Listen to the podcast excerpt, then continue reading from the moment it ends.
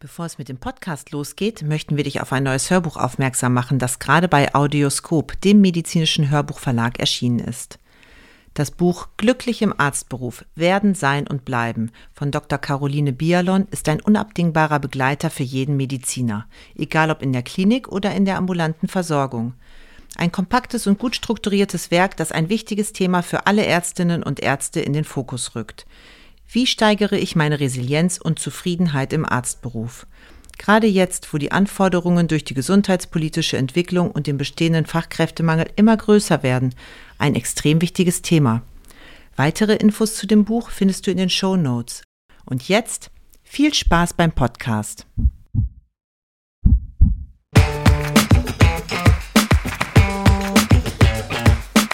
Herzlich willkommen bei Klinisch Relevant, deinem Wissenspartner für das Gesundheitswesen. Dreimal pro Woche, nämlich Dienstags, Donnerstags und Samstags, versorgen wir dich mit unserem Podcast und bringen dir Fachwissen in deine klinische Praxis. Weitere Informationen und Angebote findest du auf unserer Webseite www.klinisch-relevant.de. Heute mit Dr. Caroline Biolon zum Thema Die sieben Säulen der Resilienz, Teil 1. Viel Spaß beim Zuhören. Herzlich willkommen zum Klinisch Relevant Podcast. Herzlich willkommen, Caroline. Ich hoffe, es geht dir gut. Hallo, lieber Kai. Prima, natürlich. ich darf ja bei dir zu Gast sein. Schön, schön, dass du da bist. Super. Ähm, worüber sprechen wir heute, Caroline? Wir wollten über Resilienz sprechen. Ja, das ist ja ein Begriff, der in letzter Zeit, habe ich das Gefühl, so ein bisschen häufiger auftaucht, so ein bisschen mehr Bedeutung bekommen hat und ein bisschen salonfähiger geworden ist. Ist Fast das aus so ein deiner... Modewort wie Achtsamkeit, ne? Ja, ich wollte es nicht, ich wollte es jetzt nicht ins Negative reinziehen, weil ich eigentlich persönlich finde, dass es ein ganz guter Begriff ist. Aber ähm, ja, genau, ist das aus deiner Sicht gerechtfertigt, dass man ein bisschen mehr über diesen Begriff weiß und äh, spricht und vielleicht auch für seine Patientinnen und Patienten da so, ja, du nix schon. Na klar. Also Resilienz ist ja eigentlich ähm, nichts anderes als, als Prophylaxe und äh, Vorsorge. Und ähm, beides ist ja einfach mega wichtig. Und ähm, die Resilienz, das kommt ja eigentlich aus der Physik, der Begriff, dass ein Körper in seinen ursprünglichen Zustand zurückgehen kann. Und ähm, in der Psyche ist das schon ähm, seit den 50ern, hatte das ein Professor in Berkeley, der Jacob Block, den Begriff verwendet, ähm, wie man eben mit ähm, seine psychische Gesundheit erhält, trotz schwerer Belastungen oder Traumata. Und ähm, naja, wir wissen jetzt nicht, ob wir ähm, Traumata erleben, aber Belastungen warten doch in den meisten Leben irgendwann auf uns. Und wenn wir dann lernen können, wie wir damit gut umgehen können, sodass wir trotzdem ähm, gesund bleiben, ja, ich denke, dann klingt das doch ziemlich attraktiv. Also genau, du hast es gerade schon gesagt, es geht um Vorsorge, es geht darum, äh, in einem Zustand zu sein, der es uns ermöglicht, mit schwierigen Situationen, die in jedem Leben leider vorkommen, umzugehen und nicht verbogen zu werden oder ja. zerstört zu werden. Ja, genau, hört sich spannend an, finde ich, äh, finde ich gut. Ähm, aber wie macht man das? Also zunächst geht es ja ist ja so eine Grundannahme bei vielen Menschen, dass wenn das gut läuft, dann ist das halt glückliche Fügung, Gott gegeben, Schicksal, Genetik, sonst irgendwas. Ähm, und wenn es halt schlecht läuft, dann umgekehrt, nur dann hat man halt Pech gehabt.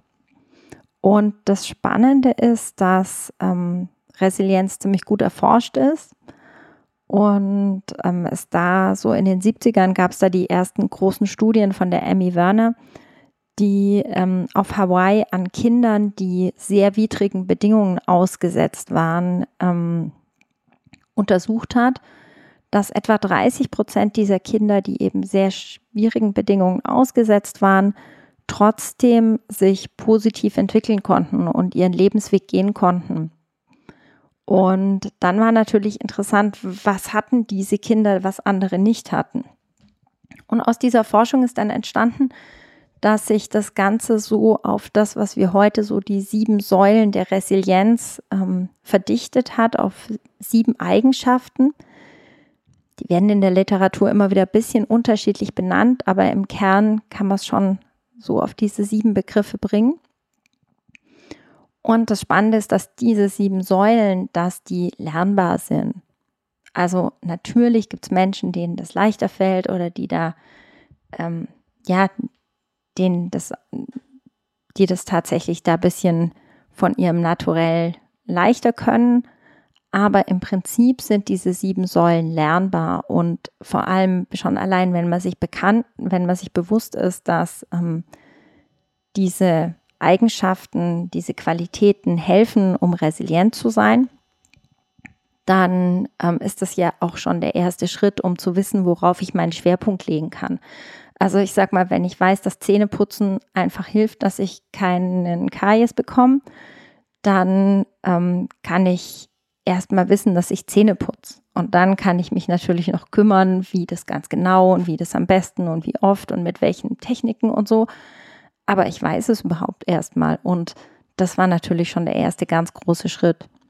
Aber das finde ich wichtig zu wissen, dass es jetzt kein nur ein Modewort ist, wie du es gerade gesagt hast, sondern dass es tatsächlich auch wissenschaftliche Untersuchungen dazu gibt, die ja auch schon viele Jahrzehnte sozusagen alt sind. Und wahrscheinlich gibt es nicht nur Forschung von der Emmy Werner, mhm. sondern auch von anderen Kolleginnen und Kollegen, ähm, genau, und ähm, es gibt richtig Forschung dazu. Also das ist richtig was, was äh, ja, ja. auch ähm, wissenschaftlichen Prüfungen standhält. Ja. Ähm, darf ich dich fragen, ähm, du arbeitest ja auch psychotherapeutisch. Setzt du das ein, das Konzept, und ähm, versuchst du mit deinen Patientinnen und Patienten darüber zu sprechen und damit zu arbeiten? Also ja, ich überlege gerade, also es gibt bestimmt wenig Patienten, wo ich sage, so, wir nehmen uns jetzt die sieben Säulen der Resilienz vor. Weil, ähm, also ich arbeite tiefenpsychologisch fundiert und da ist es schon so, dass natürlich die Psychoedukation, also dieses, es gibt da diese sieben Säulen und so funktionieren die und so weiter, das spielt natürlich eine Rolle.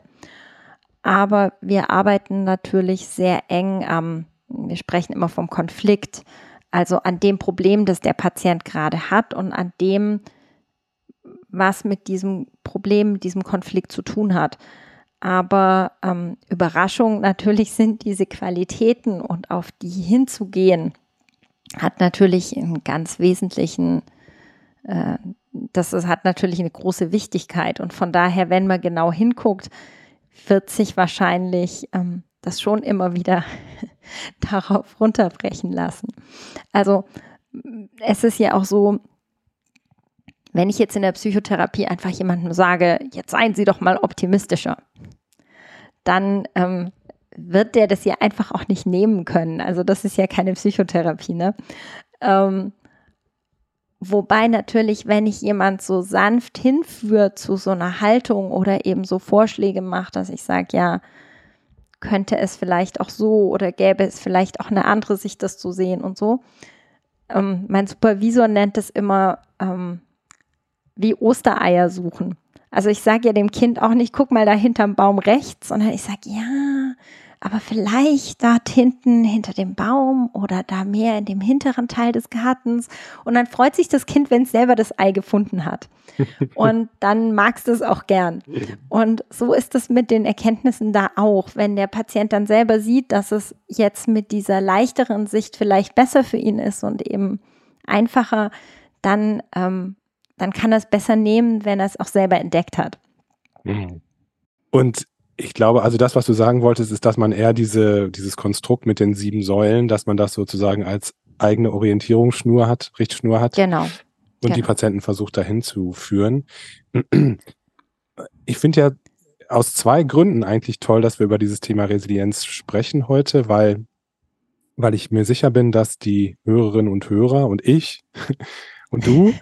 Äh, das natürlich zum einen selber sehr gut gebrauchen können, weil ähm, das ist ja auch Thema in deinem Buch, ist es ja wichtig in unserem äh, stressigen Alltag und äh, in den ganzen belastenden Situationen, in die wir so kommen, äh, gesund zu bleiben und äh, nicht verbogen zu werden.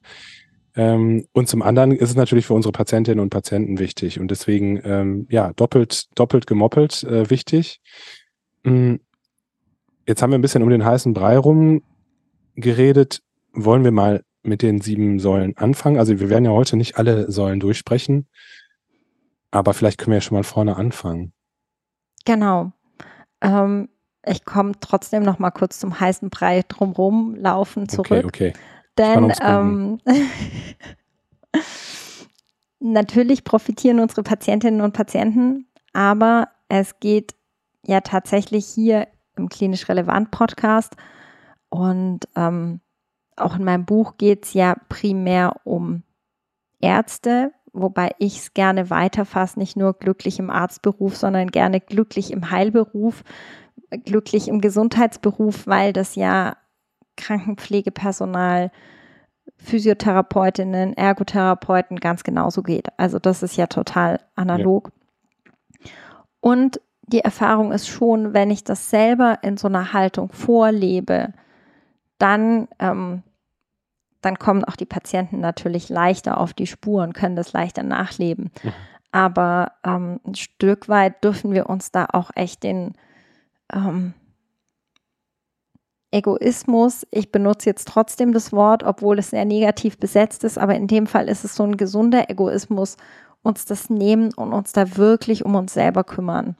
Weil ich finde auch gerade, je mehr wir ähm, Personalmangel im Gesundheitswesen haben, je schwieriger die Umstände sind, desto wichtiger ist, dass das Personal, das es gibt, dass die Menschen, die da schon arbeiten, auch wirklich gern und gesund dabei bleiben. Das stimmt. Da kommen wir jetzt tatsächlich zu den Säulen, weil da ist gleich, also ich nenne jetzt alle Säulen, auch wenn wir heute noch nicht auf alle eingehen, aber da ist tatsächlich, die ersten Säulen sind der Optimismus, diese positive Grundhaltung und die Akzeptanz.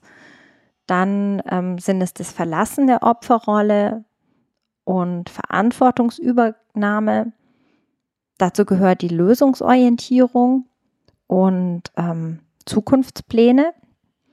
Und dann aber auch das Netzwerk und die Beziehungen, die wir privat, beruflich und sonst um uns herum haben. Also, aber die stammen alle von dieser Emmy Werner, diese sieben Säulen? Oder ist das was, was sich so langsam aufgebaut hat? Ich bin am Ende gar nicht ganz sicher, ob sie wirklich schon diese sieben Säulen benannt hat. Okay. Da erwischst du mich auf einem falschen Fuß. Das ist gar nicht schlimm. Kann man ja alles nachgucken. Aber sie haben sich einfach danach deutlich verdichtet. Und wie gesagt, manchmal sind die Bezeichnungen auch heute noch so ein bisschen anders. Ähm, aber ich fand die sieben so die, die, die größte Überschneidung. Hm. Hm, okay. Und da sind wir ja auch schon bei einem Punkt, nämlich der Akzeptanz. Ähm, dass wir akzeptieren, nämlich, dass wir manche Sachen nicht wissen und äh, genau, nachgucken genau. müssen. Ja. Und auch einfach mal anzunehmen, dass Dinge so sind, wie sie sind. Ob sie gut sind oder schlecht wir tun uns ja mit beiden mitunter schwer. Auch, auch ein Lob anzunehmen kann ja durchaus ähm, gar nicht so einfach sein. Ja. Und natürlich, wenn was schlecht ist, auch. Ja, Akzeptanz halte ich für eine ganz wichtige Sache. Es gibt ja auch diesen, diesen tollen Spruch, auch der ist in deinem Buch zu finden. Unterm Strich, also äh, dass man die Sachen, die man nicht ändern kann, dass man die, äh, dass man die sozusagen hinnehmen soll und nur die Sachen, die man auch tatsächlich in der Hand hat, die man selber verändern kann, dass man sich auf die Sachen fokussieren soll. Und ähm, ich, wer hat das, wer hat dieses Zitat nochmal? Du willst heute aber echt Fakten wissen, Kai. Sorry. naja, ich meine, das habe ich jetzt so halb in den Raum geworfen, ohne dem richtig, ja, gib mir die Kraft. Wie war das nochmal? Herr, gib mir die Gelassenheit, Dinge hinzunehmen, die ich nicht ändern kann. Mhm den Mut, Dinge zu ändern, die sich ändern lassen und die Weisheit, das eine vom anderen zu unterscheiden. Das Gelassenheitsgebet. Okay, ich stelle jetzt keine, weitere Fragen, keine weiteren Fragen mehr dazu. Es stammt von Reinhold Niebuhr, das wolltest du wissen. Reinhold ne? Niebuhr, das ist ja in deinem Buch auch drin, genau. Ja. Und warum kommt dir das so bekannt vor? Das dürfen wir teasern, weil wir es gemeinsam eingesprochen haben. Und das war eine große Freude. Genau, wir haben das Buch eingesprochen. Dein Buch Glücklich sein im Arztberuf. Wobei glücklich sein, werden und bleiben so ein bisschen der Untertitel ist. Und wir haben es eingesprochen und es wird äh, oder zu dem Zeitpunkt, wo dieser Podcast rauskommt, wird es höchstwahrscheinlich schon auf dem Markt sein. Also unbedingt nochmal checken, falls du das Buch nicht gelesen hast, würde ich, äh, würde ich empfehlen, dass du es äh, dir anhörst. Man kann es ganz bequem äh, sich vorlesen lassen von Caroline und mir. Genau, man muss sich also auch gar nicht an neue Stimmen gewöhnen, sondern es sind gleich wir. Ich finde immer noch, dass es äh, das echt ein tolles Buch ist und dass wir es auch echt gut vertont haben. Wir sind auf jeden Fall mega gespannt auf eure Rückmeldungen. Das stimmt. Das, ähm, das ist ganz, ganz klar. Also, wenn es nach mir ginge, würde es ganz oft, ganz, ganz oft gehört werden. Na, dann fangen wir an. Ich bin mir sicher, dass, äh, dass das viele Leute gut finden werden. Aber trotzdem, zurück zu den ähm, sieben Säulen. Äh, wir waren bei der Akzeptanz. Das ist Säule Nummer eins. Ähm, wie, wie kann man das denn trainieren? Akzeptanz. Hast du so ein paar Tipps? Also Akzeptanz ist im Berufsleben erstmal viel einfacher als privat, denke ich. Also, weil je sachlicher ich bin, je leichter ist es, Akzeptanz zu üben. Weil Akzeptanz könnte ja genauso, also Akzeptanz bedeutet Annehmen der Situation, wie sie ist. Also wenn ein Patient vor mir reanimationspflichtig wird, dann bedeutet Akzeptanz, das so anzunehmen und die Schritte einzuleiten, die jetzt notwendig sind. Wenn ich daneben stehe und diskutiere, ob er jetzt wirklich und ob ich das gut finde und wer jetzt schuld ist und so weiter, dann bin ich nicht in Akzeptanz. Aber das Problem ist, ich helfe dann auch dem Patienten nicht. Und das ist auch ein ganz großes Missverständnis mit der Akzeptanz, dass viele Menschen denken, wenn ich was akzeptiere, dann darf ich es nicht ändern, dann bleibt es so.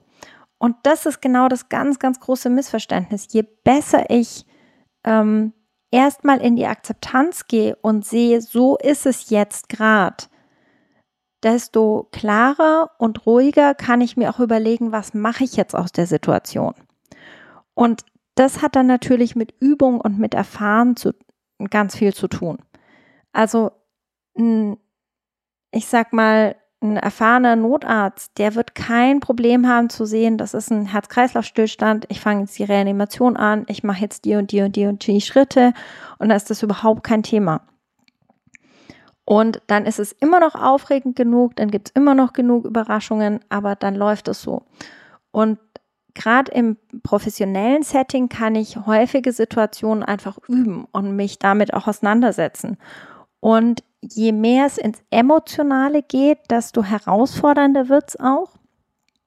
Also ich sage dann auch immer gern, ähm, je mehr es dann in den Freundeskreis und dann umso mehr in den Familienkreis und dann umso mehr in Partnerschaft und Kinder geht, das sind dann immer weitere ähm, Level, in dem Erreichen von Akzeptanz, ähm, die dann oft schwieriger werden, weil sie uns einfach emotionaler erwischen und natürlich auch in ungeschützteren Momenten erwischen. Und ähm, dann aber eben geht es nicht darum, einfach alles gut zu heißen und einfach alles halt so zu lassen, wie es ist, sondern zu gucken, wie ist es jetzt und was kann ich jetzt bestmöglich damit machen? Wobei wir da natürlich schon wieder bei anderen Faktoren der Resilienz sind. Ganz klar Verantwortungsübernahme, Lösungsorientierung mhm. und so weiter. Gehen wir auch nochmal drauf. Aber da ist die Akzeptanz so ein guter Schritt. Und das andere, was damit einfach auch ganz eng zusammensteht, ist der Optimismus. Das wäre die zweite Säule. Ja, Genau, ich habe es ein bisschen umgedreht. Ich würde es sogar als erste Säule sehen, aber aus unserem Gespräch hat sich jetzt die Akzeptanz besser angeboten. Also Optimismus und Akzeptanz. ähm, ja, weil der Optimismus bedeutet, dass ich ähm, einfach eher mit einer positiven Grundhaltung rangehe, dass ich nicht überschäumt sein muss, dass ich nicht alles rosarot sehen muss, aber dass ich grundsätzlich ein, ein Vertrauen habe, eine positive Grundhaltung und eher davon ausgehe, dass die Dinge gut aussehen. Also nochmal ganz kurz, ähm, Akzeptanz heißt nicht, dass ich etwas gut heiße und je geübter und sachlicher ich mit, mit einer Situation umgehen kann, und je, also umso leichter fällt mir das und je mehr das ins persönliche Umfeld geht, also zum Beispiel der Tod von einem nahen Verwandten, einer geliebten Person, umso schwieriger wird das natürlich, das zu akzeptieren. Ähm, ja, aber es soll uns befähigen, halt auch zu reagieren auf so eine Situation und nicht dazustehen und äh, etwas, was ich sowieso nicht ändern kann mehr, dann noch zu bestreiten oder äh, damit zu ringen. Ähm, ja, und Optimismus, ja, das ist ja auch so eine Sache. Ich glaube, das kann man auch üben, finde ich. Es gibt ja so Leute, die einfach alles schwarz sehen, ne? also die so grundsätzlich so mit den Mundwinkeln so ein bisschen nach unten rumlaufen und genauso kann man das aber auch in die andere Richtung üben und machen und also ich glaube, das einfach zu machen ist auch schon die halbe Miete, oder? Was denkst du? Also ich mag wahnsinnig gern diesen Satz, ähm, der da heißt, egal was du mhm. glaubst, du wirst Recht mhm. behalten. Also absolut. das ist, ähm, das ist für mich da der Satz, der es ausdrückt, weil na, wir sprechen nicht von den Extremen. Wir sprechen jetzt nicht von den Überschäumten, die so ein bisschen gedopt wirken und alles wahnsinnig rosarot sehen. Das ist klar. Aber so ein realistischer Optimismus, der, der ist schon einfach unglaublich hilfreich, um dann auch Lösungen zu finden. Und es lebt sich ja einfach selber auch viel angenehmer damit. Wobei das natürlich, weil du mich auch vorher gefragt hast, wie ist das in der Psychotherapie und so, ne? Also, wenn ich ein gewisses Urvertrauen gelernt, also mitbekommen habe, wenn ich schon mal gerade als als Kind, als junger Mensch gelernt habe, ich bin irgendwie in einer sicheren Umgebung und das Leben ist bisher für mich immer ganz gut ausgegangen, ist es natürlich schon von dieser Art der Prägung deutlich leichter auch zu glauben, dass es auch besser weitergehen kann. Ne? Und ich glaube, das war schon auch so dieses Besondere an diesen ersten Studien, dass man da wirklich ähm, auch leider Kohorten hatte von Kindern, wo man einfach wusste, denen geht es allen nicht gut. Und ähm, die, die es dann noch geschafft haben, irgendwie da positiv durchs Leben zu gehen und mit so einem, mit so einer optimistischen Haltung, das ist dann einfach hilfreich. Und ich da denke, da gibt es ja heute auch ganz viel von Dankbarkeitstagebüchern und solchen Dingen. Und natürlich, wenn ich nur jeden Abend drei Sachen aufschreibe und schreibe, ja, mein warmes Bett und mein warmes Mittagessen und dass ich einen Kaffee trinken durfte, dann wird das natürlich tot langweilig und ist das auch nicht so optimistisch. ähm, aber wenn ich mir da ein bisschen Mühe gebe und wirklich gucke, was gut war und was gut werden könnte und so, dann, dann stärkt es auch so eine optimistische Grundhaltung. Dann sehe ich, ah ja, da sind ja Dinge auch gelungen. Ich finde ich finde das super, was du gerade gesagt hast. Äh, egal, was man äh, glaubt, man wird Recht behalten. Ich finde, äh, es gibt doch dieses Beispiel mit dem ähm, Parkplatz finden. Kennst du das? Ja, super. Wenn du davon ausgehst. Ja. ja. Also Parkplätze und Ampeln sind ja die Grundübungen des positiven Denkens. Ne? Das ist wirklich jedem so. Mal empfehlen. Dann, ja. Also klar, du kannst natürlich jetzt nicht ähm, diese Übung machen und das nicht richtig glauben. Also du musst schon all in sein, ne? Also, aber das funktioniert tatsächlich. Also genau. äh, so oft, dass ich, dass die ja, Stadt rappelvoll war und dann ich war fest davon überzeugt, da ist gleich ein Parkplatz frei und dann fährt jemand raus und dann ja, ja also. Ja. Meine Mutter hat immer gesagt, das Auto hat das teuerste Extra, den eingebauten Parkplatz. Und deiner Mutter kann man lernen. An den muss man halt glauben, dass der drin ist, ja. Ja. Also es klingt total freaky und eben die, die vom Gegenteil, also ich hatte mal einen Studienkollegen, der war überzeugt, dass er immer rote Ampeln hat. Und dann war es natürlich so, dass jede rote Ampel wurde von ihm als Beweis gesehen, ist ja ganz klar. Und bei mir war es halt so, ich habe immer, ich war immer überzeugt, dass ich grüne Ampeln kriege. Ich wette, ich hatte genauso viele rote Ampeln hm. wie er. Also, ne? Aber ich habe mich halt dann einfach gefreut, wenn sie grün waren und die roten wurden halt, das war so eine Bias, ne? Die wurden einfach aussortiert. Aber ähm, wir müssen uns einfach klar sein, dass wir diese Bias sowieso haben, egal in welche Richtung. Ich lese übrigens gerade dieses Buch und das kann ich wirklich empfehlen. Also ich kriege nichts dafür, keine, keine bezahlte Werbung. Ähm, dieses schnelles Denken, langsames Denken von einem amerikanischen ähm, Psychologen und Psychotherapieforscher. Ähm, habe ich übrigens bei der Verspätung im Kölner Hauptbahnhof, als ich zu dir zum Buch aufnehmen gefahren bin, gekauft. ja.